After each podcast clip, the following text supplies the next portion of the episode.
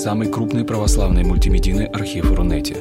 Лекции, выступления, фильмы, аудиокниги и книги для чтения на электронных устройствах в свободном доступе для всех. Заходите. Предания.ру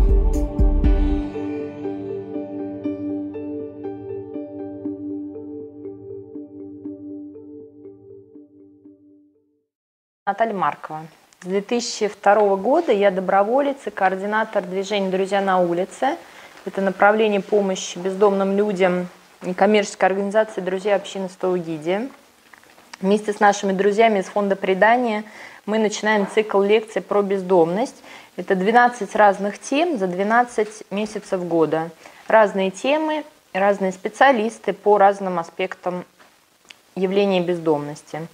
Вот. Вообще наш э, лекторий задуман как такой посох, палка для тех, кто пустился в приключение открыть для себя э, мир бездомности, бездомного человека. Для тех, кто, как для тех, кто давно прикоснулся к этому миру и работает профессионально с людьми, э, оказавшимися на улице, так и для тех, кто только знакомится или хочет познакомиться с этим необычным для нас э, миром. Вот, мир бездомных людей действительно поразительным образом, с одной стороны, притягивает. То есть э, всем интересно, как живут люди, где они живут, почему, хотят, не хотят, зачем. И, и чаще всего это такое любопытство дистанционное. Э, увидеть что-то в газете, прочитать в сети, э, посмотреть ролик в YouTube, а с другой стороны, когда ты сталкиваешься конкретно, вот, э, лично с этим миром, с этой стороной жизни, скажем так, в реале, что называется, то возникающие чувства и мысли, они, как правило, наоборот, со знаком минус.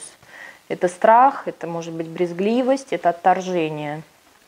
Вот, и поэтому мы хотели начать, скажем, это приключение, э, познание этого мира с того, чтобы открыто посмотреть на проблему бездомности – увидеть и понять, кто эти люди, которых называют бездомными, какие они. Вот я расскажу сегодня главным образом о трех чертах, которые нам кажутся важными, которые э, характерны для бездомных людей. А во второй половине лекции мы хотели поделиться некоторыми лайфхаками, э, для тех, кому нужны конкретные советы, что делать, как можно помочь, если тебе не все равно. Вот. А хочу начать с поэзии. Вас так много, меня так мало. Я одна, я устала. Сама в себе 17 лет, и жизни нет, и дома нет. Подъезд, развал, вокзал, фуфайка. Я нищета, я попрошайка. Вот автором этих строк является Нелли Борисовна – Одна наша старая подруга, художник в душе, поэт. Мы встретили ее, когда ее онкологическое заболевание было уже в третьей степени, о, стадии, простите. И все же несколько лет мы э, были рядом, и мы дружили. Как видно из этих строк, 17 лет она э, к тому времени уже была без дома. И вот первая черта, которую я хочу сказать, это одиночество. Э, если мы замечаем людей в нужде, то часто их образ для нас сконцентрирован именно вот в этом. Подъезд, вокзал, нищета, попрошайка. Еще чаще мы их вовсе не замечаем. Словно статуи, которые сидят тут и там, со склоненной головой, с просьбой о помощи, сгорбленные, старающиеся стать незаметными или слиться с потоком пассажиров метро – спящие под открытым небом, съежившиеся, в любой момент готовые к пинку или к ругане. Вот между моим теплым миром, дом, работа, офис, друзья и миром такого человека даже небольшая дистанция. Это просто пропасть. Пропасть, которая вырывает человека из такой называемой нормальной жизни и оставляет абсолютно разных людей с разными судьбами, историями в полной изоляции, на острове, до которого никому нет дела. Вот я одна, и я устала. Эти слова очень хорошо дают представление о настоящей драме человека, лишенного крова. Он бесконечно одинок. Разорванные или утраченные связи, как семейные, так и дружеские, нехватка поддержки, опоры, постоянная готовность отразить нападение, быстро формирующееся недоверие. Еще одна симпатичная история, которую хотела поделиться, про пожилую женщину 72 лет, жившую, ночевавшую на улице. С Раисой Сергеевной мы познакомились около 10 лет назад. В какой-то момент она согласилась на нашу помощь, и мы стали заниматься ее устройством в приют. Вот мы решили. И э, перед тем, как мы туда собирались ехать, она жаловалась на плохое самочувствие, и мы решили посетить врача. Долго к этому готовились, помылись, привели себя в порядок. Приехали к врачу, кому, которому, естественно, ничего не сказали о том, где живет Раиса Сергеевна. Вот. И врач, когда ее спрашивала, как она себя чувствует, в чем проблема, на что вы жалуетесь, а Раиса Сергеевна говорила, ну, голова болит. Врач говорит, ну хорошо, а когда она болит? Как часто? Когда холодно. Врач продолжает не понимать, он говорит, ну что, у вас зазноб или что происходит? Ну, ну понимаете, когда холодно, голова болит. И нам это тоже не сразу было понятно и очевидно, но э, действительно голова Раисы Сергеевны болела от холода, потому что если ты постоянно находишься на улице и подвержен всем ветрам, э, э, непогоде, э, сквознякам и так далее, то э, возникают специфические, скажем так, проблемы э, со здоровьем, о которых мы не, не думаем, нам это в голову не приходит. Так вот, наши миры практически не пересекаются. Даже в одном и том же пространстве мы движемся как будто параллельными путями. А если пересекаемся, то стараемся сократить э, к минимуму этот момент контакта. Не находясь в ситуации бездомности, мы не понимаем многих конкретных моментов. Например, трогательный первый снег для моего ребенка превращается в риск замерзнуть ночью для бездомного. Или приятный освежающий дождик в летнюю жару неминуемо приведет к болезни того, кто не может, кому негде высушиться. Против пронзительного ветра у меня есть капюшон, теплый капюшон, и возможность зайти в любой торговый центр, в кафе, библиотеку. Вот наши точки зрения, они очень далеки друг от друга. И то, что радует меня, может стать настоящей драмой для другого человека, для человека, у которого нет дома. И два разных мира – это ну, не совсем разные миры, это, скажем так, вселенная другого практического опыта, разного опыта. И эти две вселенных между собой не говорят и не слышат друг друга. Мне трудно понять э, его, ему трудно понять меня. И страх становится нашей защитой от другого человека. Страх внушает, что другой полон проблем. Он отброс общества, он бесполезен. Но даже тот, кто имеет желание остановиться рядом с таким человеком, помочь его, преодолев в себе инстинкт, может быть, отвержения или страха, с трудом может понять бездомного, если не научится, скажем так, преломлять то, что он слышит и видит через призму повседневного опыта человека, оказавшегося без дома.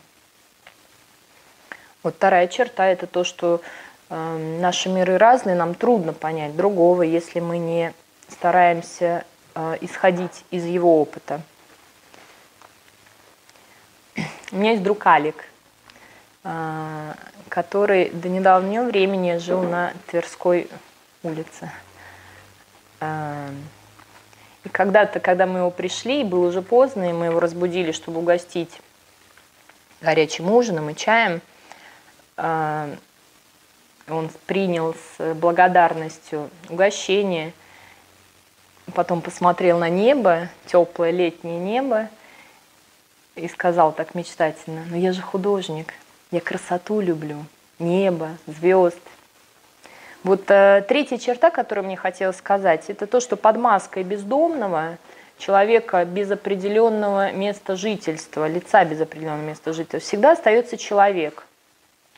Понятно, что его культурный багаж, он тот, который есть, который он принес из, скажем так, прежней домашней жизни. Но тем не менее, он есть. Поэтому портрет такого человека, если всегда людям хочется понять, ну вот а какие они, что это за люди и почему. Но портрет человека, не имеющего дома, он совсем не четкий, если так можно сказать. То есть это не какая-то профессиональная категория, где мы с уверенностью можем сказать, например, ну вот все повара хорошо готовят, я надеюсь. А, по крайней мере, умеют. А все парикмахеры умеют стричь. А здесь мы не можем сказать с уверенностью ничего. Ни об образовании, ни о профессии, ни о семейном положении – мы можем сказать только то, что этот человек не имеет жилья по праву собственности или аренды, или возможности в нем жить. То есть он находится в ситуации, вынуждающей его жить и ночевать не дома. То есть это сумма многих миров «я». Пожилой человек, который хотел обеспечить свою старость и был обманут при сделке, вышедший из заключения человек – бывший дедомовский парень, который до сих пор ждет полагающееся ему жилье, семья, которая взяла ипотечный кредит и не имеет больше возможности его выплачивать и так далее. Поэтому тут любые инициативы или предпринимаемые меры, которые опираются на некий такой вот обобщенный портрет бездомного, вот как им помочь, то такие инициативы, они как, как будто бы заранее обречены на провал. По крайней мере, имеет низкую эффективность. Сложность и неодородность этого мира затрудняет, с одной стороны, его понимание, а с другой стороны, вмешательство, помощь. Но с другой стороны, именно такое разнообразие может быть ценным ресурсом для общества, потому что человек, который живет на улице, напоминает нам, что возможность личной встречи с миром другого, таким непохожим на наш, она вообще драгоценна.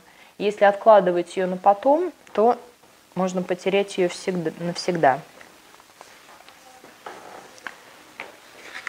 Так вот, это совсем другой мир.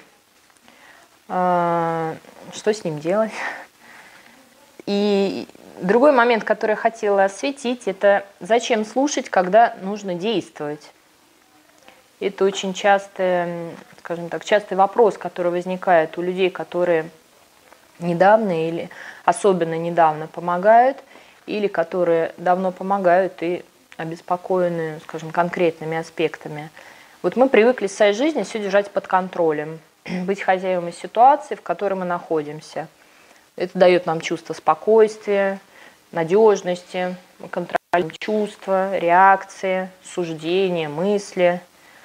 Бездомный человек, человек, который находится в трудной ситуации – если ты слушаешь его, пытаешься услышать, он рождает в нас вообще другие чувства.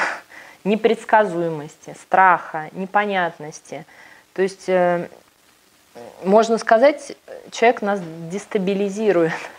Весь наш уютный мир, в котором все по полочкам, он становится шатким.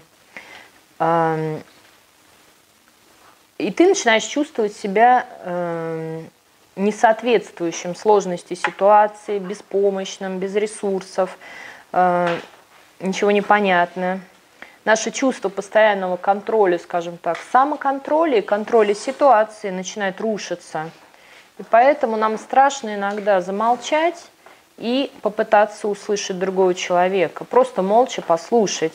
Мы предпочитаем задать короткие вопросы, чтобы быстро понять, что с ним сделать, быстро во всем разобраться – и говорить сами, действовать сами. А человек на самом деле нуждается в первую очередь в том, чтобы быть услышанным.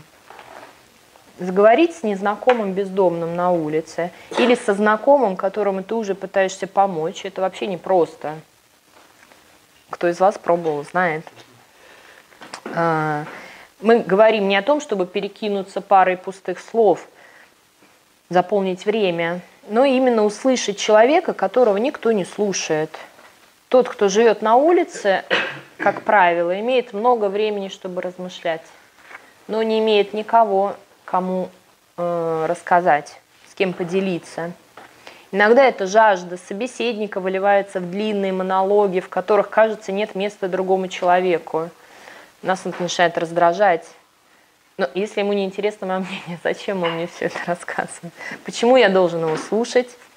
Но именно потому, что никто не проявляет интереса к его речи, э, содержание как бы, у человека копится, и в какой-то момент все наболевшее выливается, как вулкан. Вспыхивает, и лава выливается. Может быть, это даже будет крик. Не знаю, некоторые из вас, может быть, наблюдали иногда сцены, когда человек э, разговаривает сам с собой или кричит в никуда. Э, это как будто бы желание заполнить эту пропасть, которая, между, которая нас разделяет. Чувствовать себя услышанным очень важно. Вообще мы знаем это по себе. Это не, как сказать, не что-то э, не что-то странное, далеко ходить не нужно. Но тем более человек, который находится в постоянном напряжении, который не имеет личного пространства, э, нуждается в том, чтобы его услышали, проявили тем самым уважение к нему, к его боли. Слушание для такого человека формирует пространство принятия, защищенности, безопасности, чувство, что тебя поняли. Человек оттаивает. Говорить в том числе помогает ему лучше формулировать мысли, а значит приводить их в порядок. То есть потихоньку и, э, как сказать, структурировать э, Э, мы сказали бы, свое сознание. Слушать это тоже значит строить мосты через ту самую пропасть, которая нас разделяет. Потому что все предыдущие эти мосты, отношения с соседями, с близкими, с друзьями, э, ниточки, связывавшие там с рабочими учреждениями, обществом, они все, увы, разрушены. И тогда в самом начале истории помощи или дружбы с бездомным человеком ключевой момент – вот он именно в этом. Именно услышать, узнать лучше другого, стать верным, надежным присутствием в его жизни и дать ему пространство в своей. Потому что без этого самые лучшие стратегии и методики не срабатывают. Действие без понимания становится довольно бесполезным. Вот. Но все же о действиях мы тоже хотели поговорить. Поэтому я не знаю, может быть, у кого-то есть какие-то вопросы, но э, я начну, и э, вы мне поможете вопросами. Вот, что, собственно, тогда делать, когда человек не может пройти мимо, вот он неравнодушен, увидел человека на улице, и что он должен делать? Ну, тут есть много разных э, ситуаций. Например, если дело обстоит летом, вы идете по улице, человек спит, отдыхает на газончике, на лавочке, где-то еще, то в принципе можно даже ничего не делать.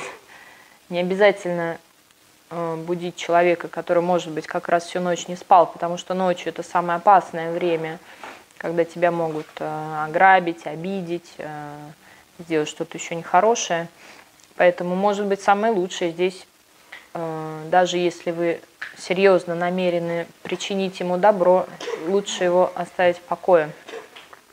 Если человек спит зимой, то тут немножко другой момент, потому что иногда сон э, зимой может, э, к сожалению, э, привести к замерзанию во сне. Вот, поэтому э, к замерзающим, к спящему человеку зимой, опять же, зависит от того, какое это время время суток. Если дело ближе к ночи, имеет смысл все-таки попробовать разбудить человека и предложить ему, может быть, горячий чай или э, предложить какую-то помощь, э, или, по крайней мере, напомнить ему, что уже дело близится к ночи и есть риск замерзнуть. Бывает еще, что люди, э, что вы заметили человека, который сидит, находится в вашего зрения – но он ничего не просит. Может быть, он сидит, может быть, он стоит, может быть, он отдыхает. Тут как бы чуть-чуть на ваше усмотрение, потому что, в принципе, э, не обязательно, что он от вас что-то хочет. И э, не факт, что он мечтает, чтобы кто-то пришел и сейчас за пять минут изменил его жизнь. Хотя, может быть, он и мечтает о том, чтобы его жизнь изменилась.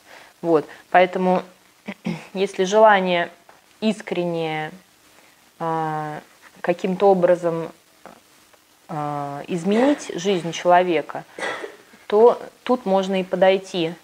И э, подойти, подойти, думая о том, что, чтобы ваш интерес и любопытство не было праздным.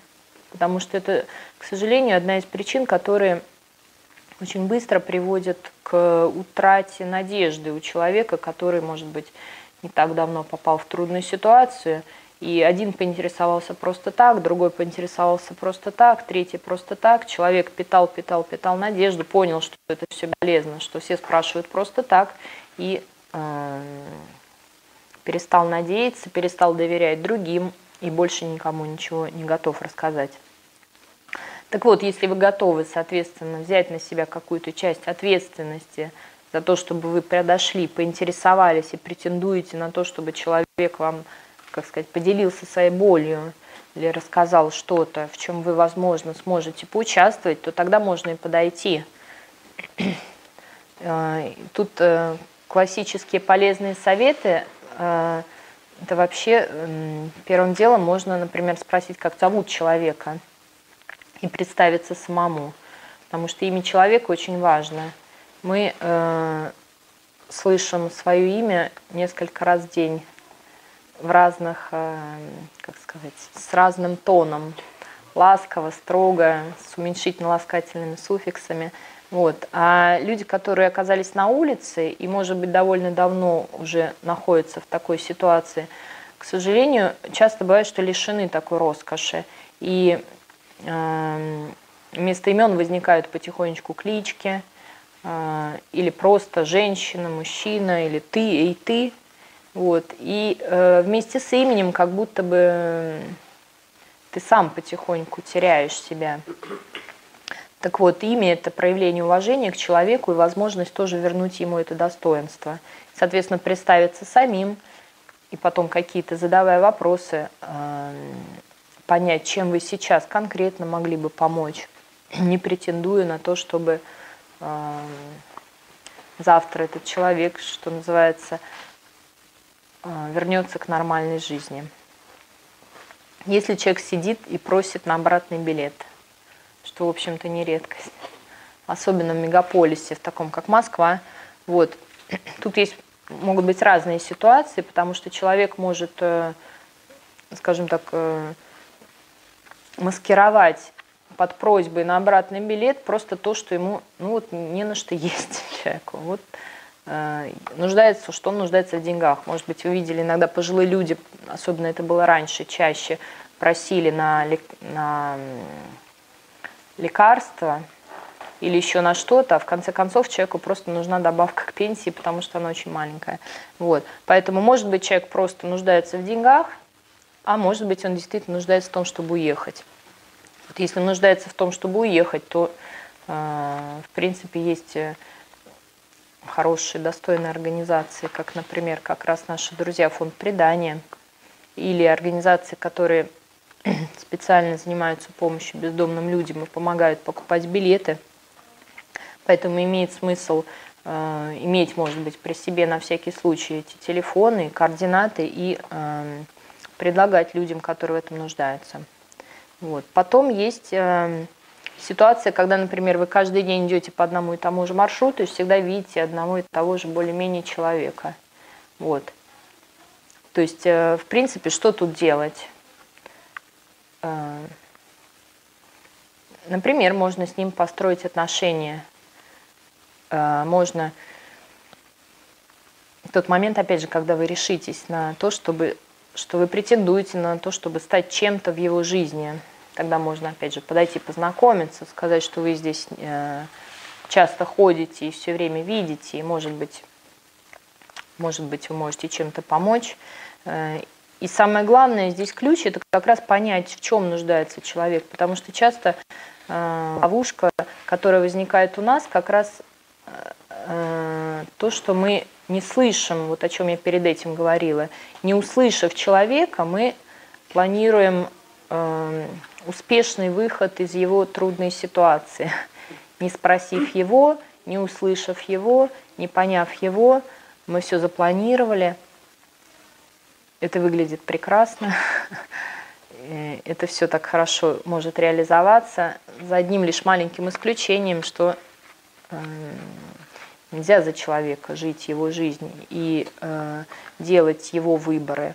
Поэтому в тот момент, когда человек э, отказался от вашего великодушного э, предложения или сам скажем так, сделал какой-то иной выбор, который никак не вписывался в вашу красивую схему, то вы расстроились, человек не, как сказать, не стал тем, кем, кем вам казалось, он может стать и так далее. Вот, поэтому э, тут очень важно отталкиваться именно от, от другого человека. Но это, в принципе, и э, ко всем нам подходит. Если кто-то сегодня подойдет к вам и начнет э, улучшать вашу жизнь решительно и целенаправленно, имея в голове какую-то схему, которая не факт, что вам ясна, то не знаю, согласитесь ли вы на это. Вот. Поэтому, собственно, скажем так, я бы подошла к концу перед частью вопросов. Вот. Если у кого-то есть вопросы, Собственно, нам хотелось как раз этот лекторий построить таким образом, чтобы мы... Это такая наша попытка э, взглянуть на вещи, проблемы не только с нашей стороны, но главным образом со стороны человека, о котором мы говорим, о которых мы так много говорим, которых мы называем подопечными, которым мы помогаем или хотим помогать. Но зачастую, в конце концов, все начинает крутиться вокруг наших планов и идей, или наших возможностей, или наших ресурсов. И человек неумолимо э, ускользает э, из этого всего. А, собственно, человек – это самое важное в этой истории. Вот, поэтому, если у кого-то есть вопросы. Да. Вот, да, мы с тобой не раз это обсуждали. Ты говоришь, вот имена очень важно, чтобы называть их на еще и по имени. Я согласна. Но бывают исключения, например, я читала цитату не бездонной, а в Дельхипе. Там люди иногда сознательно просят не называть их ни за что по имени, а только по прозвищу. Поэтому это меня немножко сбивало, и я не всегда спрашивала имя человека. А, думала, может быть, он хочет, чтобы его... Может быть, ты права. То есть, просто хочу сказать, что иногда может быть и... Иногда может быть и по-другому. Ну, просто да. Да. Ну, про билет такой, наверное, может быть, без ответа вопрос, не знаю.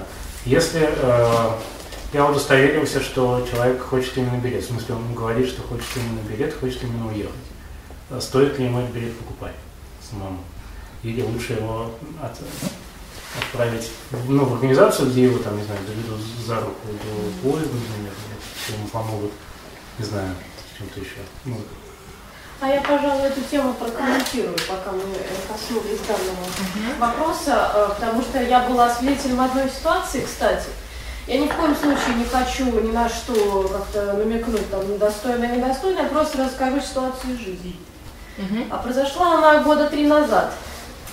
То есть так получилось, что мы тогда еще с моим знакомым шли и несколько уже недель подряд видели одну довольно симпатичную девушку, ну ей, наверное, лет, может быть, 30 где-то, не больше. Вот. Но она тоже с виду была, ну, малообеспечена, по всему. Вот. И все время просила э, деньги на билет. И примерно просьба была как раз-таки вот о которой выше, ну, выше сказано, да, что ей не хватает денег, что, значит, ей нужно добавить она тогда говорила, что 1400 рублей. Угу. А мой знакомый, он был довольно не бедный. И он говорит, ну, вроде как мне, что делать будем, как в организацию или как, или лучше так дать. Я говорю, ну, э, люди разные бывают, давай попробуем так дать ей, а потом посмотрим, что будет дальше. В принципе, я не пожалела о том, что я сделала, но ситуация была довольно грустная, но по факту. Значит, мы как только дали эти 1400 рублей, мы смотрим, ну, значит, на деньги взяла, спасибо, спасибо, и, ну, ушла. Ну, значит, смотрим, там прошло дня два-три, ее не было. Но это не конец истории. А потом, значит, прошло дней пять, и как вы думаете? Я специально такой, да? Она там опять была. Ну, как бы мы так, то, здравствуйте, вы нас не узнаете? А мы вас помним хорошо. Как съездили? Я не помню, врать не буду, куда она говорила. То ли Владивосток, то ли куда-то вот Хабаровск, куда-то туда. Я говорю, как съездили? Ну, как бы по ее реакции, как бы только мы ее потом видели. Вот такая история печальная. Скажу еще вторую историю, последнюю. А, уже немного не с этим связанная, но к этой теме похоже. А, это уже тут я одна была. Ну, тоже я проходила. А вот та история с билетом, это было, не помню, кстати, где. То ли на Краснопресненской, да, по-моему, там. А эта вторая история уже была, по-моему, на Алексеевской тогда еще. Вот, наверное, полтора назад. Там тоже была одна женщина, довольно пожилая. Ну, может быть, 55, где-то не больше. И она все время просила деньги на хлеб. Ну, я, значит, ей давала, мне не жалко, сколько могла. А потом решила, ну, думаю, ладно, вот она просит деньги на хлеб. А там недалеко был как раз магазин. И я купила ей этот хлеб. Видели бы как она на меня посмотрела. То есть, как бы честно скажу, она не рада была этому. Вот такая вот история. То есть я ни на что не намекаю, просто рассказываю, чему я была сама свидетелем. Да, спасибо. Я как раз объясняла, что как бы не всегда то, что человек заявляет, это... Да, это, да. Это... Не стоит идеализировать и всегда этому верить, конечно же, да, что вот э, обязательно. В этой, в этой ситуации, конечно, это были явно не те люди, которым бы стоило да, помогать, но ни в коем случае не стоит э, как-то опять же, отказывать всем в помощи, но я просто хочу именно сказать, что есть и такое, конечно же. Безусловно, да. Но тут как бы тут важно понять, что мы не, э, надеюсь, не, не собрались, чтобы решать, стоит помогать Нет, или не стоит да. помогать. Конечно. Вот. Поэтому, э, как сказать, то, что декларирует человек для того, чтобы найти деньги или какие-то возможности, оно не обязательно отражает реальную ситуацию. Но это не означает, что человек не нуждается, потому что, э, ну, подумайте сами, ни один благополучный, нормальный человек не пойдет, не встанет на улице и не будет просить билет на дорогу с целью подзаработать, если даже... Кстати, станут. Сейчас да, есть да. Э, такая самая группа ВКонтакте, они вот именно для преодоления своих э, комплексов Именно стоят просто, я самое часто их встречаю в метро. Ну, очень благополучные молодые люди, очень сами благодарят, кстати, за любую копеечку. Но это они делают именно для своего, так сказать, э, переформатирования своего взгляда на жизнь. Ну, вполне может быть. У меня даже знакомая была, она журналистка, и они проводили даже некое, ну это не расследование, но как бы эксперимент, вот что она видела несколько таких людей, то есть они действительно стояли, у меня вот дочка больная, как бы, а она тоже была связана с несколькими благотворительными фондами, да, и она говорит, э, ну, действительно, если она могла помочь, она говорит, ну а вы скажите, покажите нам справки, да, что у вас, как бы, кто ваша дочь, там, Э, как бы, какие проблемы. Так они сразу, знаете, забывали просто про реально цензурную какую-то э, речь, да, у них это просто была уже лексика далеко от достойной.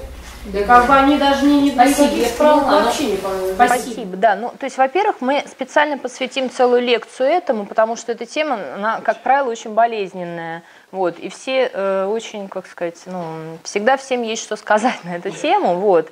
Э, кто-то видел слепого, глухого, который прыгает, скачет и так далее, вот, и все сразу как-то живо откликаются, начинают рассказывать разные истории. У нас будет специальная тема, это будет весной, которая будет как раз э, на тему э, милосердия, милостыня и вообще существует ли мафия нищих, вот поэтому я ее заранее рекламирую задолго. Но мы э, здесь, и, собственно, весь этот лекторий, опять же, для того, чтобы, может быть, совершить сам над собой некое усилие, отвлечься от поверхности, от того, что лежит на поверхности, и понять на самом деле э, этот феномен. Вот наш лекторий, он как раз для этого – он про бездомность такую, какая она есть на самом деле.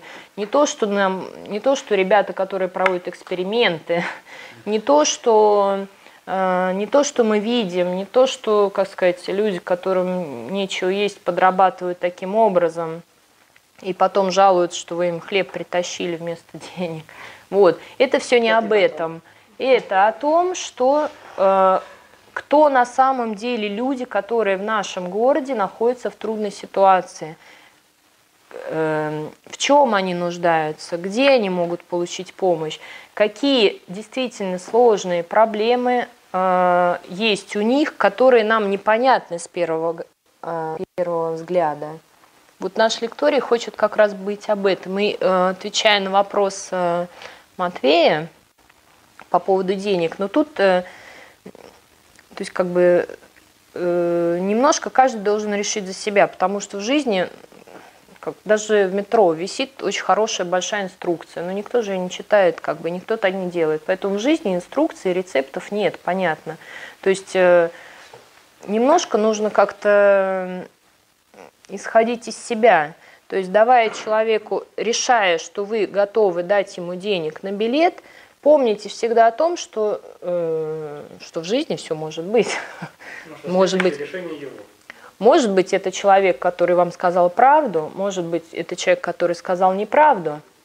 Давая ему денег, вы э, ответственны только за ваше решение. Вы готовы расстаться сейчас с этой суммой денег, вам это не жалко – независимо от того, как сказать, на что она пойдет. А, либо, как бы, ну вот наш, например, подход нашего движения, то, что мы принципиально не даем деньги. А, ну, я, собственно, спрашивал про билеты. Да, поэтому, собственно, есть способы разные, которые э, позволяют приобрести билет на свои деньги, но потом при этом деньги к тебе же и вернутся. Я надеюсь, все еще я есть этот способ. Поехал, да. Вот. Или, да. Да. То есть... Если э, просто не поехал, то... Ну, по крайней мере, то, э, себе. Да, то как бы, ну вот вы просто, как сказать, вы были движимы добрым э, чувством, а это немаловажно. Путь, путь вот. Это уже не намерение, это уже действие, это разные вещи. Ну, либо, собственно, нет, ну, либо, собственно, и остается опция благотворительных фондов, которые, как сказать, или организации, которые покупают билеты, но у них есть некая своя стратегия, чтобы проверить, человека. То есть они принимают решения, исходя из того, как бы задают разные вопросы, пытаются понять, как бы, ну, исходят из своих э, соображений. Две недели назад тут съездил к Емельяну. Я был, конечно, потрясен той работой, которую он проделал. Это группа самая, реабилитации НОЙ. В общем, съездил к нему в приют, он мне там все показал, рассказал. Мы с ним, в общем, по дороге плотно поговорили. В общем, мне рассказал о, своих прав... о своем провальном опыте, то есть сколько там неудач и сколько вот лжи со стороны, так сказать, подопечных. Ну вот. А потом сказал потрясающую фразу, говорит, но когда я перестал себе ставить какие-то конкретные задачи, чтобы вытащить их в реальную, там, социализированную э, жизнь, удобную, комфортную, а потом я переформатировал задачу. Моя задача их утащить с улицы. И когда чем меньше народу на улице, тем больше, значит, моя профессиональная, так сказать, э, честь мне душу греет. Да, то есть чтобы... То есть задача, в общем-то, не осчастливить, а уменьшить количество несчастья.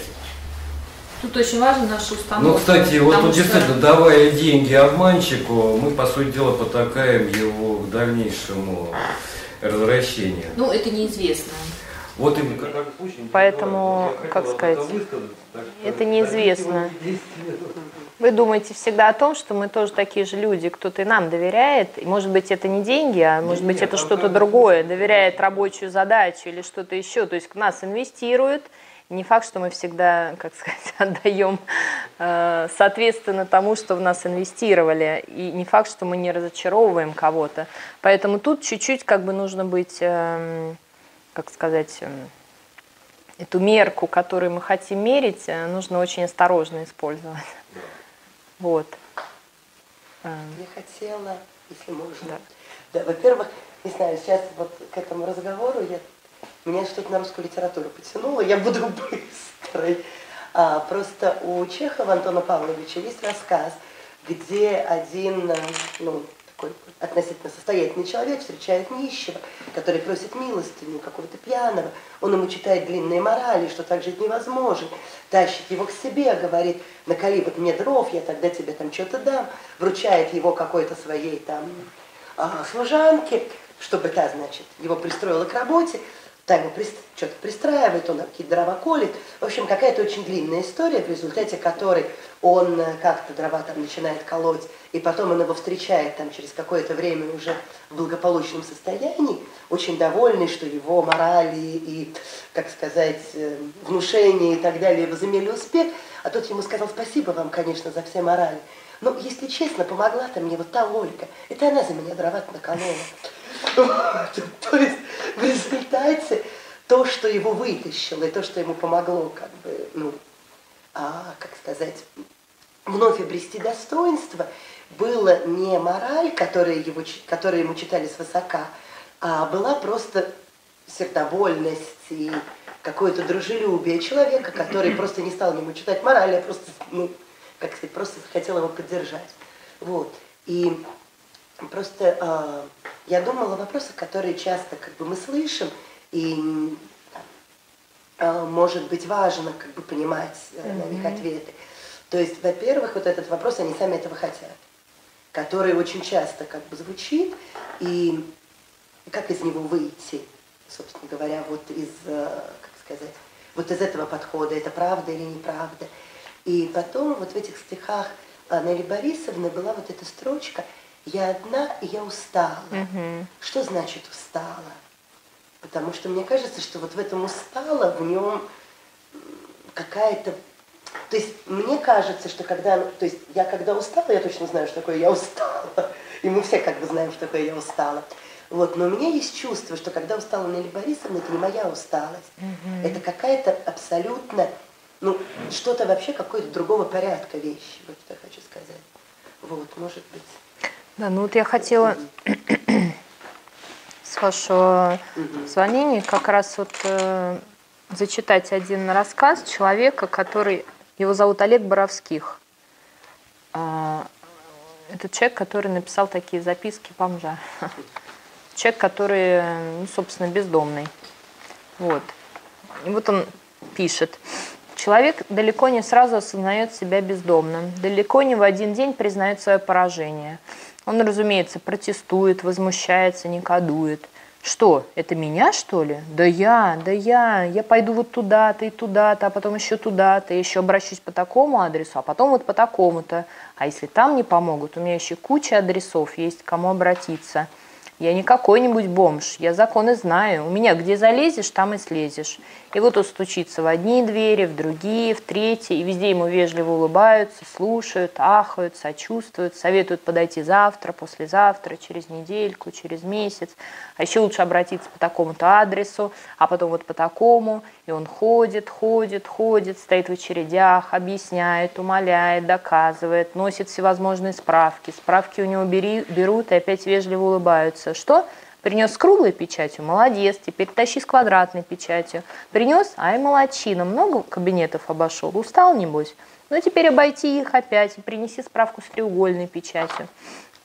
Человек пока еще не отчаивается, он же не бомж какой-нибудь, он своего добьется. Вот, стиснув зубы, вежливо постучавшись, он входит в очередной кабинет, зайдя, начинает говорить. Поначалу не очень смело, нескладно, не поднимая глаз, потом смелеет, повышает голос, пытается жестикулировать и встречает оловянный взгляд очередного чиновника. И, впрочем, чиновник тоже достаточно вежлив. Он советует заглянуть через пару недель, а еще лучше обратиться по таким адресам. А деньги у человека рано или поздно заканчиваются, одежда ветшает и пачкается, а если на дворе зима, то и постираться негде. Милиция начнет с подозрением приглядываться, скоро бить начнут. Вежливость чиновников быстро идет на убыль. Друзья имеют свойство бесследно испаряться именно тогда, когда их помощь особенно необходима.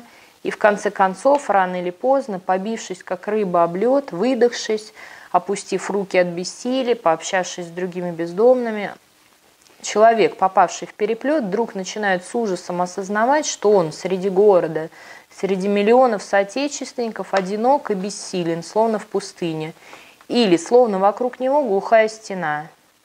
Если бездомные не ходят, не хлопочут по различным инстанциям, то нередко именно потому, что их уже все обошли, и не по одному кругу. Человек начинает понимать, что он обречен, что его смерть под забором от холода, голода, побоев и болезней лишь вопрос времени. И в глазах окружающих он уже не человек. Вот это один из таких, скажем, грустных сценариев, когда, э, которых очень хорошо объясняет, как потихоньку человек, как сказать, э, опускает руки, э, заканчиваются силы. То есть он приходит в состояние, когда у него уже нет больше ресурсов. И если нет никого рядом, то, э, как сказать, выход очень затруднителен из этой ситуации. И вот как раз про то есть как бы эта усталость, например, она эм, для нас действительно она, как сказать, выглядит одним образом, ощущается. Но усталость человека, который, например, эм, плохо спит ночью, э, не может себе позволить горизонтальное положение во время сна, сон все время прерывается, когда все свои вещи он должен э, нести на себе, мы в какой-то момент, например, очень удивились, потому что нам приносили хорошие пальто, такие теплые, надежные, такие вот, или там даже с мехом вот с этим вот. А люди их вообще не хотели. Мы не могли понять, в чем дело. Ну, потому что пальто хорошее и надежное, и очень тяжелое. И капюшона у него нет, и все тебе дует, и, и как бы ты добавь к пальто, которое весит там килограммчик, не знаю сколько, добавь свои, все свои вещи, которые ты должен все с собой носить, если обувь у тебя тяжелая, то эти лишние 200 грамм они тебе, как сказать, добавляют. И вот это все, вот это все, что ты постоянно должен, как сказать, э, то есть это физическая усталость, это моральная усталость, это э, постоянное напряжение, потому что потому что тебе нигде нет места, ты э, никогда не знаешь, как сказать, в следующую секунду тебя опять прогонят, и ты опять пойдешь со своими сумками, чемоданами и так далее. Э, не знаю, Лена. Да, объяснила. Потому что здесь вообще жалко, конечно, у нас немного не этому тему посвящена, но раз зашла тема, я скажу совсем кратко. Мне вообще кажется, что э, проблема, э, как бы в данном случае, э, еще и в том, что, если говорить как бы кратко, бездомных связано с э, незащищенностью от государства. То есть, как бы, ну, по сути, если совсем кратко, да, я больше не буду этим грузить, а, то есть, в свое время пропагандировалось что? Приватизация собственности. Вот к чему она привела. То есть, ну, по сути, ведь мы сейчас даже не можем гарантировать, что будет завтра с нашей собственностью. Вот. И защиты от государства нет. Но говоря вот по поводу этого рассказа, э, но от бюрократии на самом деле проблем немало. Он правильно на самом деле сказал, что ну, бумажная волокита, она как была, так и будет, особенно последние 20 лет. Но если вы не согласны, то опровергните мою точку зрения. Да, тут как бы вопрос о том, что это даже как бы, что нет защиты от государства, да, нет защиты, которая предоставляет государство, она, то есть, к сожалению, она, ее нет не для бездомных, ее нет для граждан.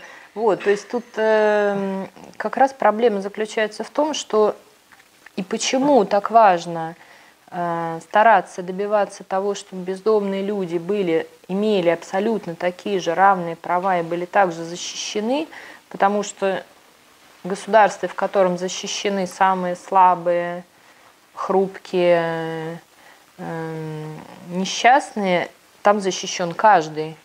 Поэтому э, сегодня это случилось с этим человеком, завтра случилось с твоей соседкой, пожилой женщиной, послезавтра ты встретил на улице одноклассника бывшего. Э, Увы, это может случиться с каждым.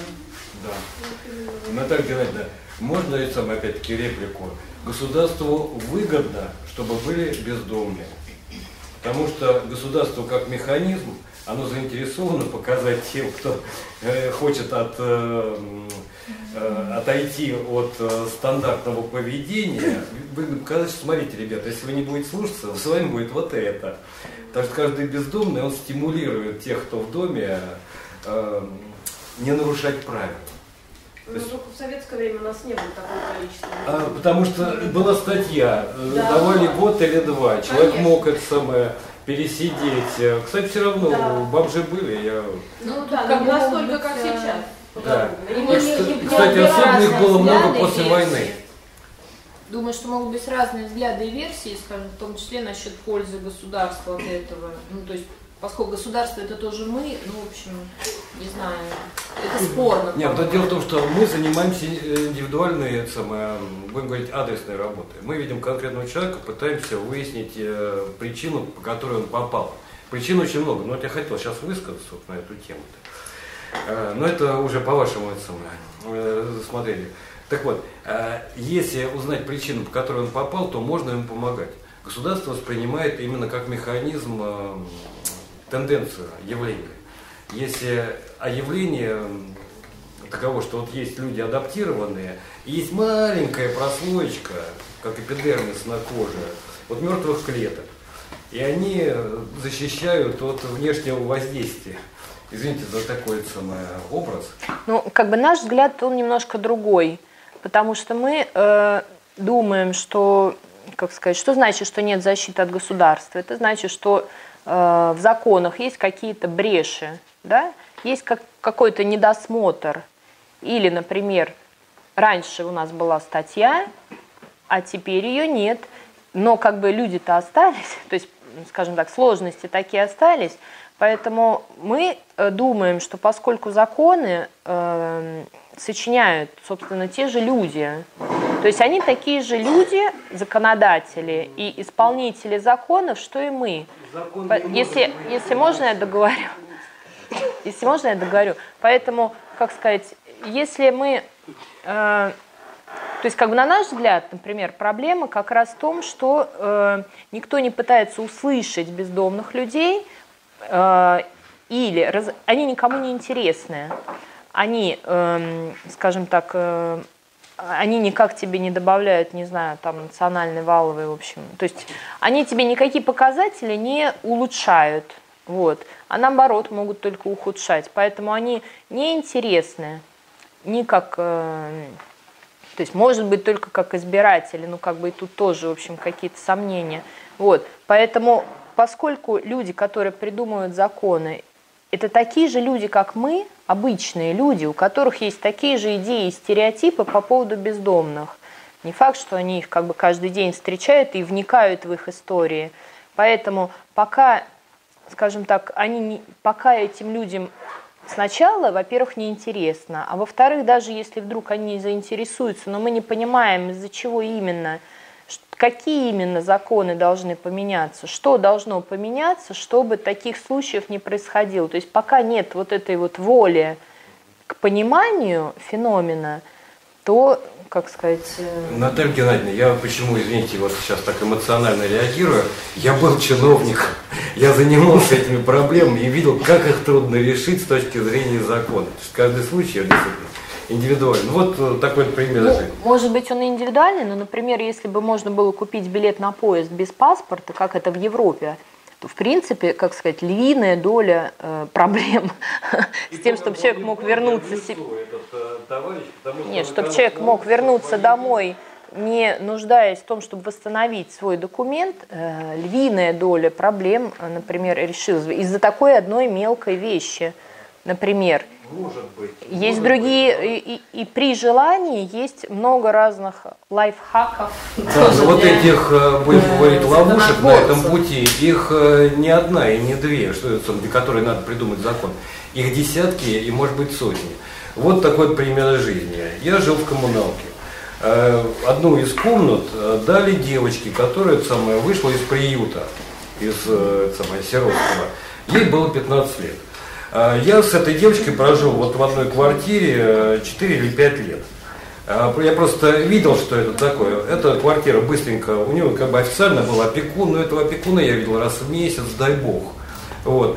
Э, эта квартира очень, ее комната быстренько превратилась в перевалочную базу вот таких же неприкаянных э, ребят. Там все, начиная от дембелей, которым некуда деться, которые домой ехать не хотят, до, будем говорить, э, зэков, которые вышли, им просто надо где-то э, найти себе подружку и прочее, прочее. То есть там вариантов было масса. Ну, я говорю, я, если вы дадите мне выступить, я сейчас э, Вам расскажу. нужно договориться с фондом предания и сделать свою лекцию, потому что мне кажется немножко, Например, сказать, и ну, Я просто немножко душа. дополнить то, что вот сейчас было сказано. Да, можно? Да. мгм. Скажите. Я хочу задать вопрос. Да. Наверное, вернуться к теме. Может быть, мы пропустили, что вернулись, э, пришли позже. А, Можем ли мы, Булия, помочь человеку бездомному, а, не финансово? Как вас зовут? Мария. Мария, очень приятно. Так, вот э, Мария, собственно, спросила, может ли она, собственно, любой человек, может ли что-то делать, чтобы помочь не финансово бездомным людям. Вот. Но, э, к счастью, конечно, может. То есть здесь много разных планов, потому что, как я уже сказала, очень важно, э, очень важно даже э, просто менять мнение о, бездомных людях. Вот. Для того, чтобы, например, перестать употреблять слово бомж, это уже, скажем так, революционный шаг. А, Менять свое мнение, помогать менять мнение другим людям. А, Можно помочь можно помочь, например, есть в Москве есть много разных групп. Я, естественно, с удовольствием рекламирую наше движение «Друзья на улице».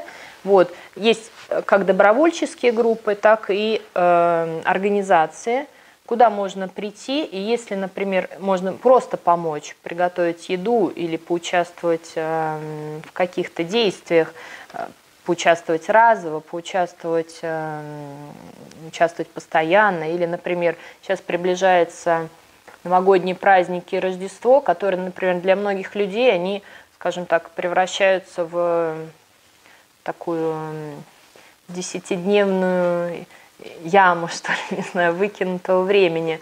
Но, например, э, в этот момент как раз э, как раз самое подходящее, можно со смыслом провести это время и радостно э, поделиться своим временем э, и силами с теми, кто именно в дни праздников чувствует себя, как сказать, чувствует себя очень грустным. В тот момент, когда все сидят дома, кругу семьи, тот, кто одинок и на улице, это особенно щемящее такое чувство и очень грустно. Поэтому, например, есть много разных инициатив, которые сконцентрированы как раз в районе Рождества. Вот. То есть, э, конечно, можно. Тут главное желание, главное не, ну и, собственно, не бояться познакомиться с этим миром, потому что, как э, с чего мы начали, э, кажется, что мы живем на разных планетах, но мы все люди, мы все одни и те же люди, и под маской как раз человека лица без определенного места жительства есть человек, который очень нуждается во внимании, в том, чтобы услышали, быть понятым, с кем-то поделиться, даже, даже какими-то смешными вещами, вспомнить каких-то какие-то веселые моменты, вспомнить грустные моменты. Вот, это очень здорово. У нас есть университетские группы, например, для студентов. А, У нас есть просто дни, эм, скажем так, когда мы приходим к людям, которые оказались на улице. Э, С недавнего времени у нас открылся буквально неделю назад центр помощи, он называется «Дом друзей на улице», где мы ждем всех, кто нуждается в помощи. И это немножко другая ситуация, потому что это не на улице, но это в, в помещении. И, и там очень хорошая атмосфера, и можно, например, проситься и прийти к нам в гости на экскурсию, чтобы, скажем так, в безопасной обстановке познакомиться с людьми, которые оказались в трудной ситуации, и попробовать как раз понять их или помочь чем-то. Вот, спасибо за вопрос. Ребят, завтра едем на вокзал кормить, э, будем так говорить, подопечных. Если хотите, давайте с нами. Что Сергей, ваша лекция нужно забронировать отдельно. я хотел тоже может быть, в какой-то степени продолжить вопрос Марии.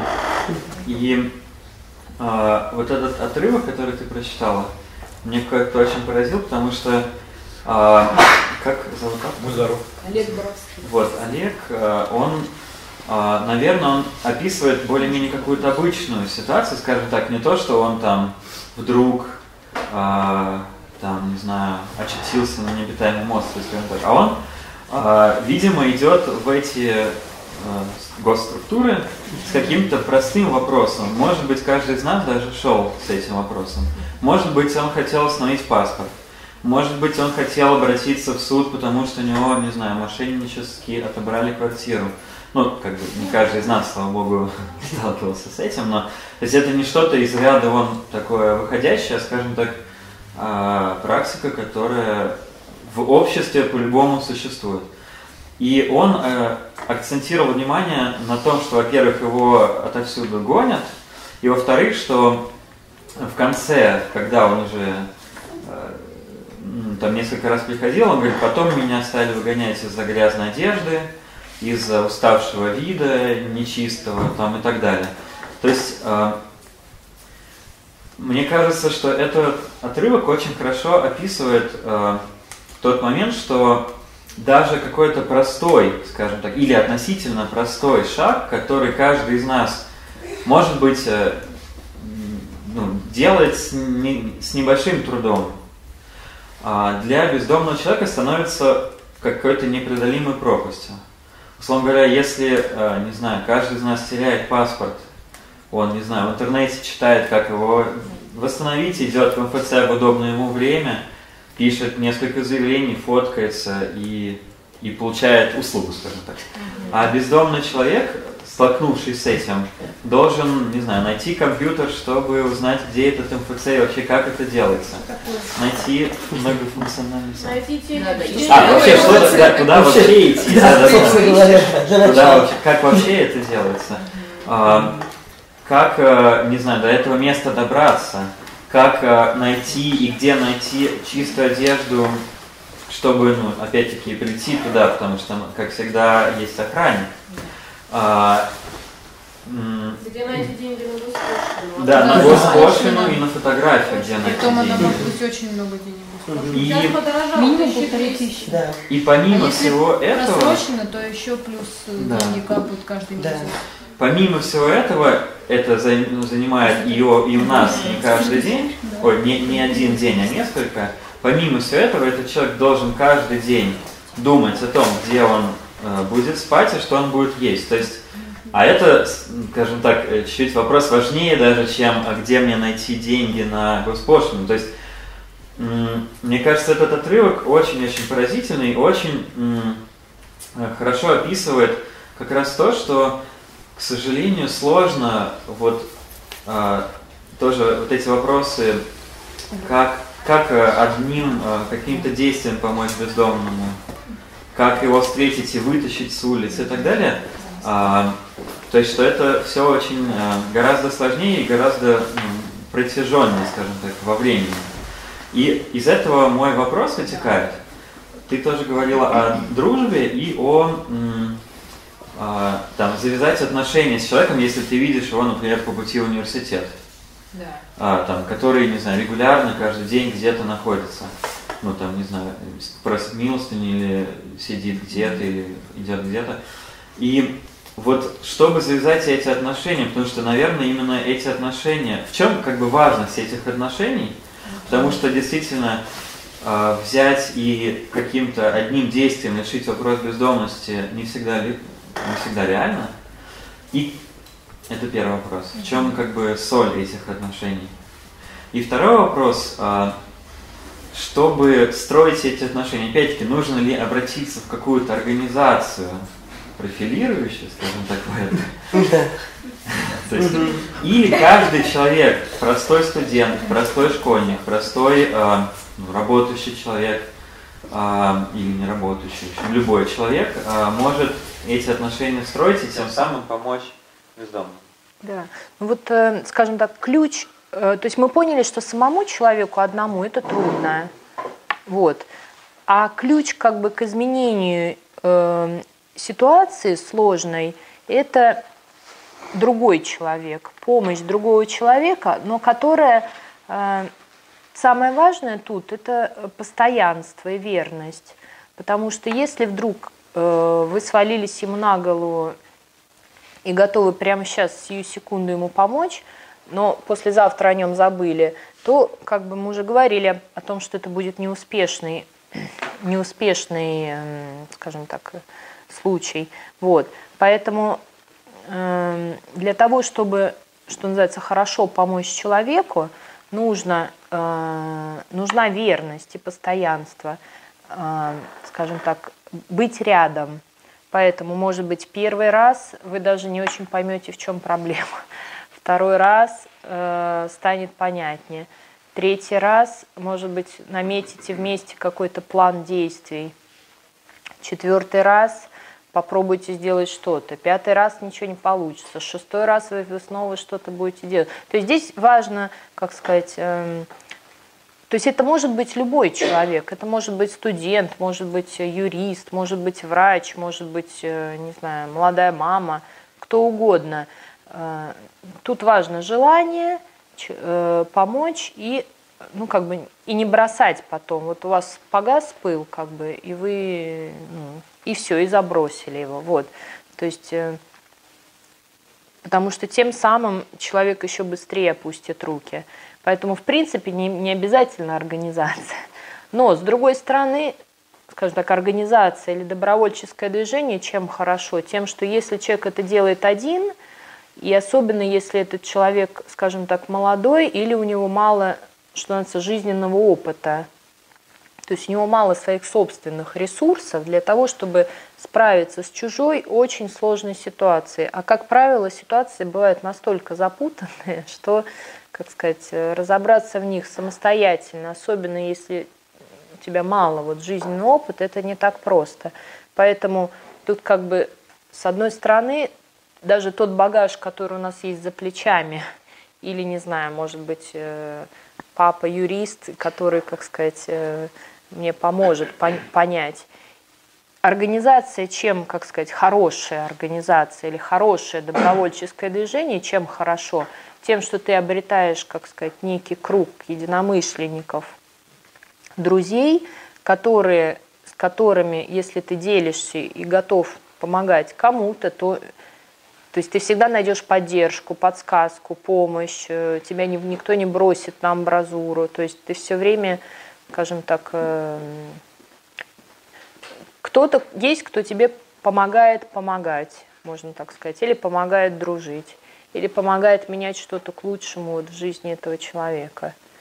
Вот, поэтому мне кажется, можно и так, и так просто, как сказать, веселее вместе. Есть у меня вопрос. Помогает бездомный. Ну, это прямо ответить на вопрос молодого человека, который задал. Билет стоит купить надо ему билет, но электронный. Вот, потому что деньги у вас не пропадут все равно. Если он не поедет, деньги вернутся вам обратно. А, Спасибо. А если вы купите такой билет, он его, естественно, сдаст и деньги не выйдет. Ну, не естественно, но шансы есть, да. Вопрос в том, что месяц назад я отдал 35 тысяч. Кому? Адвокат. То есть на вокзале я был знаком с молодым человеком, которому 20 6 лет. Вот. Он работал в фирме, генеральным директором. Я ему сразу сказал, ты не туда попал. Беги от этой фирмы подальше. Вот. Он не поверил, он говорит, ну как, эта фирма там ну, так, связана с ФСБ и прочее, прочее. Вот. Я говорю, ну давай поставим вопрос по-другому. Тебе 26. Ты генеральный директор. Вот не может человек быть в таком возрасте генеральным директором фирмы. Во-вторых, говорю, я ему сказал, он не поверил. Я ему дал, не стал ему тогда объяснять, говорить, дал ему два своих номера телефона. Я говорю, по какому-то до меня дозволите все равно. Вот. Через месяц он, даже меньше, звонит. Действительно, он сидит на Петровке 38, 35. Там. Вот. И когда я туда пришел, я взял пропуск, сказали, что я там, эта фирма занималась нелегальным путем. Его нашли, что он молодой, лох, можно проехать по ушам. Его оформляют генеральным директором. А почему я обратил внимание, он был на вокзале, он туда звонит, надо 10 тысяч. Ему на карту раз кинули, пошел, получил. На второй день он опять просит, надо 15.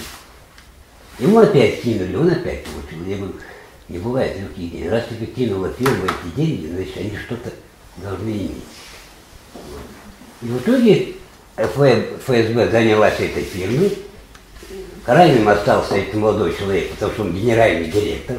Он подписывал все эти бумаги, прочее, прочее. Вот. И всех в него забрали. И я обошел четыре, четыре адвоката, четверых, вот, выбрал одного, адвокат сказал, это будет стоить столько.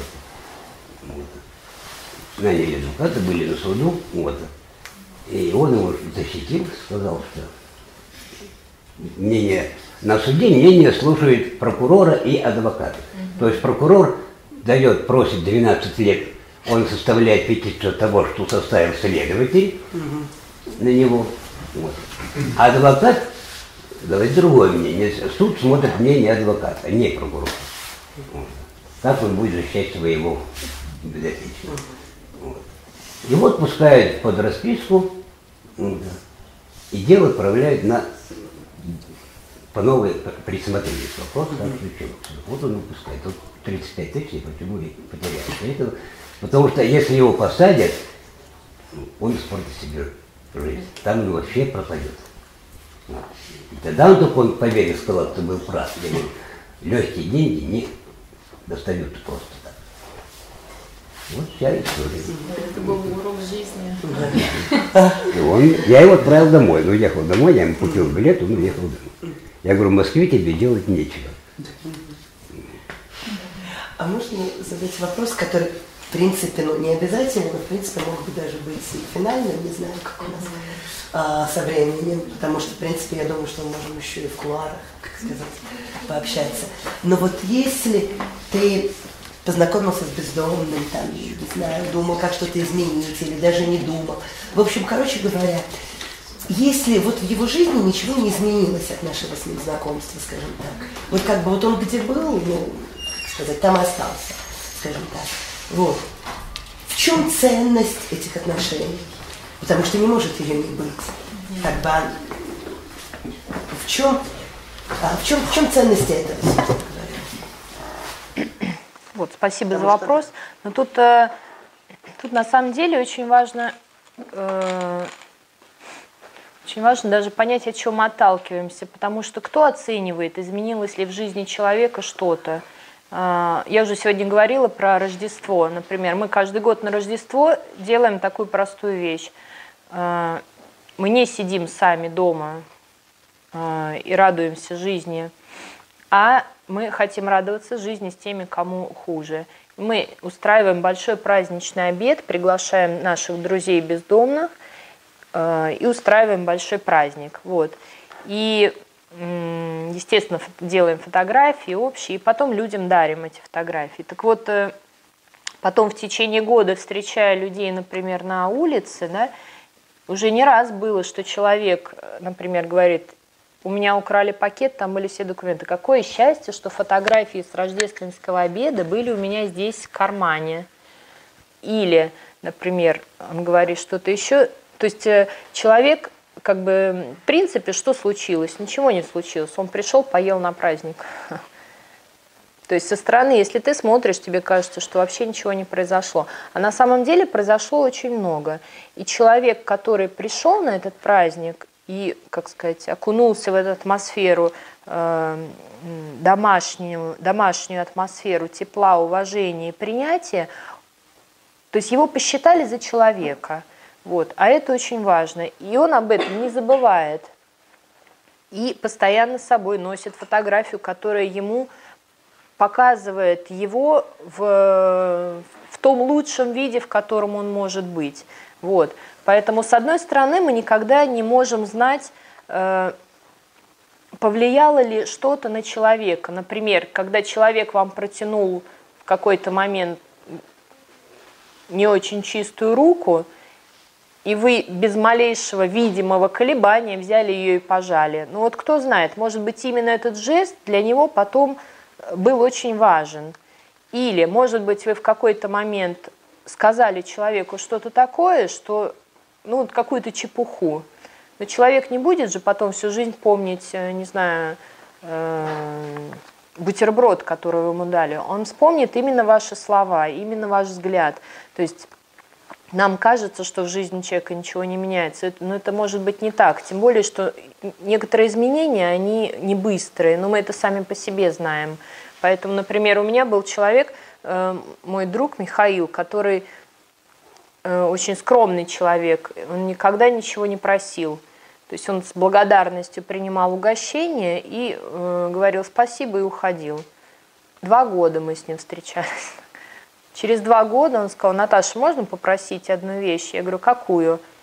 Он говорит, позвоните, пожалуйста, моей сестре и скажите, что я очень люблю ее и своих племянников. И меня это тронуло, очень сильно тронул этот момент, потому что я поняла, что, то есть э, э, я поняла, что внутри у человека что-то происходило все это время. И э, очевидно, в его отношениях с сестрой была какая-то, были, они непростые, в них есть какое-то болезненное, что-то болезненное. И то, что он э, решился кому-то об этом рассказать, и главным образом сделать шаг навстречу своей сестре, извиниться и просить прощения, сказать, что он их помнит и любит, но это невероятно, это, это потрясающе. Мне бы в голову не пришло, глядя на него, э, Э, подумать, что он, как сказать, э, вынашивает в себе такие мысли, а, а вообще ничего не происходило. Просто он видел меня каждый вторник тогда еще. Он видел, что я прихожу к нему, когда снег, когда дождь, когда солнце, когда у меня хорошее настроение, когда у меня плохое настроение, я прихожу за бесплатно. Это убеждает человека. То есть это э, человек начинает понимать, что к нему приходит не потому, что я в организации – мне поставят галочку, мне дадут книжку волонтера, мне еще что-нибудь дадут, а потому что он мне нужен и важен и интересен, так же, как и я становлюсь для него важна и интересна. Ну вот это потрясающе, это такие вещи, которые, ну, мы даже хотели посвятить этому отдельную встречу, как раз как встреча может изменить жизнь двух людей. Вот. Спасибо. Можно вопрос? Да. Давайте а, сначала давайте... Мария, потом да. угу. сейчас мы... Да. А, может быть, начну немного издалека. Живу на станции Мигрант, где достаточно много людей э, бездомных. И я думаю, что многие из них скромны. Э, и с первого раза не, не признаются, не скажут, что им что нужно, даже если этом вопрос. Э, вот про э, организации э, это э, понятно, да, с моей стороны, как единственное. Э, скажите ли вам, скажете ли вы нам какое-нибудь напутствующее слово? Э, какое будет наше действие? То есть с чего нам начать?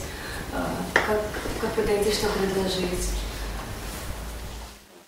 Угу. Ну вот, э, я не знаю, может быть, или вы не слышали, или я плохо объясняла. То есть э, если э, от себя идти, да, не с помощью организации, а просто, ну вот как, э, как человек, то тут... Э, Или группа друзей, да? Группа друзей.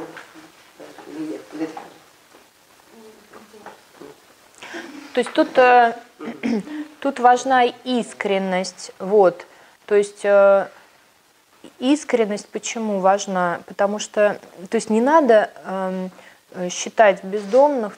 То есть как бы тут не нужно жалости, а нужно э, стараться ну, говорить на равных. Поэтому, например, если вы подходите и говорите вежливо, спрашиваете имя, представляетесь, э, как вас зовут, и объясняете, почему вы подошли, то вообще это универсальный принцип, потому что люди не идиоты. То есть они, они оценивают искреннее желание помочь очень человеком хорошо э, отличается от чего-то другого.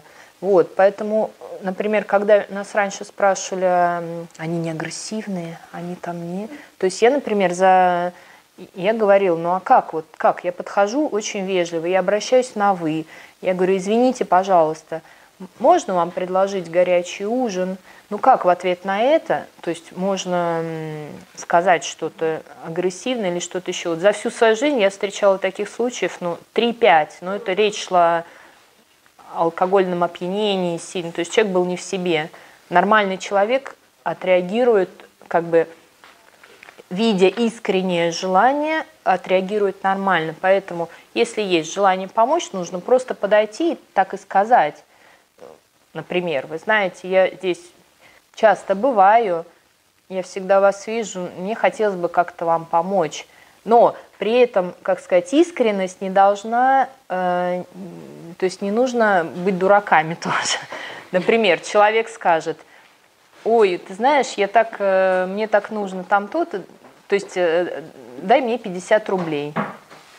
То есть, в принципе, скажем так, э, ну вот не нужно, не нужно быть дураками, потому что, э, скажем так, э, если в дело вмешиваются деньги, то это, к сожалению, может очень быстро кончиться, в смысле э, отношения, и, и даже не очень, как сказать, элегантно, не очень красиво, например. То есть, э, допустим, вы решите, что вот сейчас у вас есть там, не знаю, 50 рублей, и в принципе вам не жалко. Человек взял 50 рублей, он понял, что вы, как сказать, источник денег, в следующий раз он просит 100, в следующий раз он просит 150, вам некомфортно, вам уже как-то, ну, хочется избегать его, потому что вроде бы отказать неудобно, а с другой стороны вы не бездонная бочка и так далее.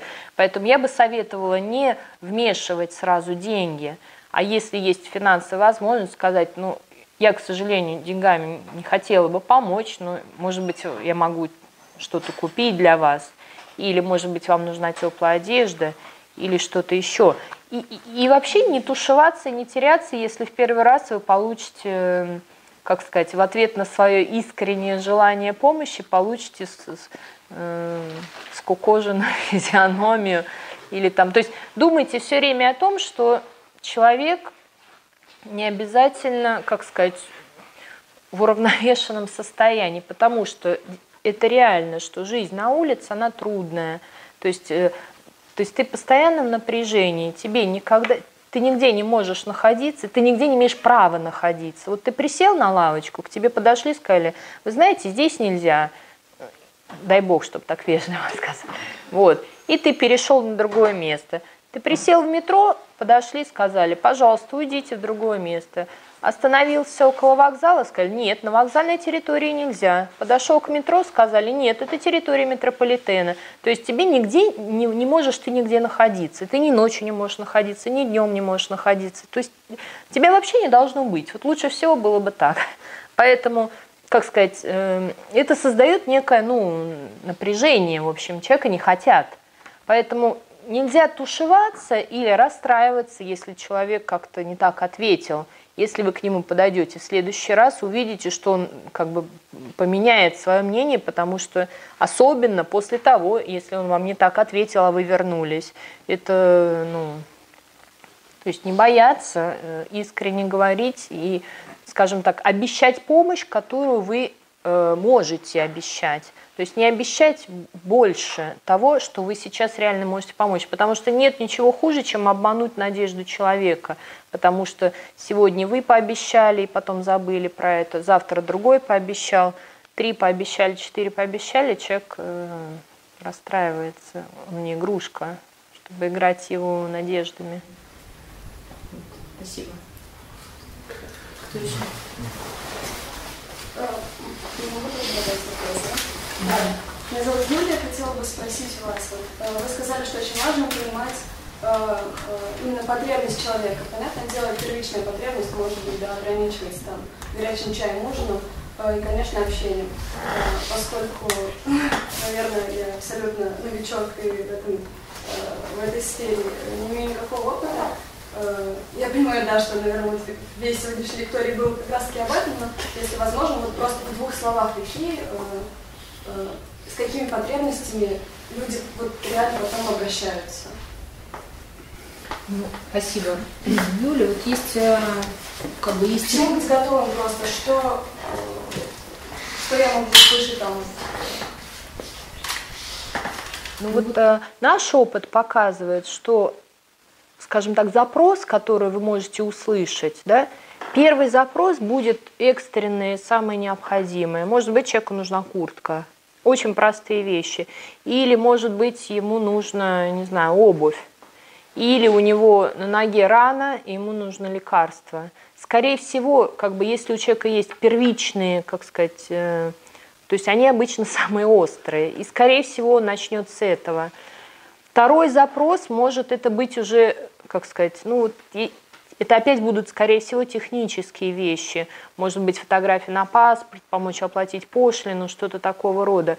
Но опыт говорит о том, что самые глубокие потребности, ну вот не факт, что он вам их скажет, не через месяц, может быть, не через полгода. То есть как бы человек сам не всегда понимает, что ему на самом деле нужно, потому что ему кажется, он говорит, вот мне бы работа, там что-то еще.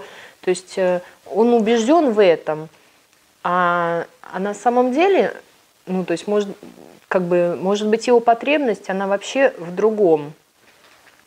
Например, есть люди, которые с зависимостью, то есть, э, как бы они могут просить все, что угодно, но то, что вот по-хорошему этому человеку нужно было бы, это нужно было ему помочь справиться с этим внутренним врагом. Но он не может, ну, не факт, что он это осознает.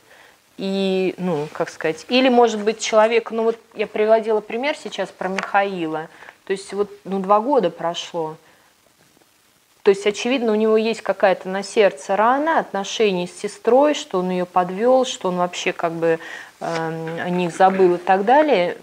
Ну, то есть, э, а эта потребность восстановить отношения с близким человеком, ну, никто, ну, никто никогда так об этом не скажет. Или это, это более-менее похоже на пожилых людей в доме престарелых, например, которых туда отдали дети – Никто никогда не признается, что его самая большая боль это, это то, что твой собственный ребенок тебя туда поместил с первого раза, не со второго, не с третьего. Кто-то, может быть, и всю жизнь как бы никому не осмелится в этом признаться, а кому-то, может быть, расскажет через пять лет, через шесть лет.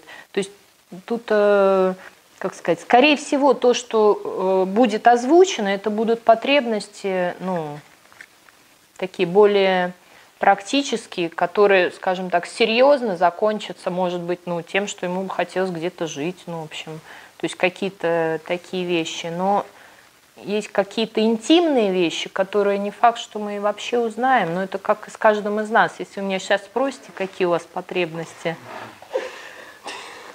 ну вот черт его знает. У нас Спасибо. была двух лекция длиной в три часа про осознавание проигрывания. Ну тут технический такой вопрос э, в трансляции про то, э, как раз э, как помочь человеку, который ну, на улице в состоянии алкогольного опьянения.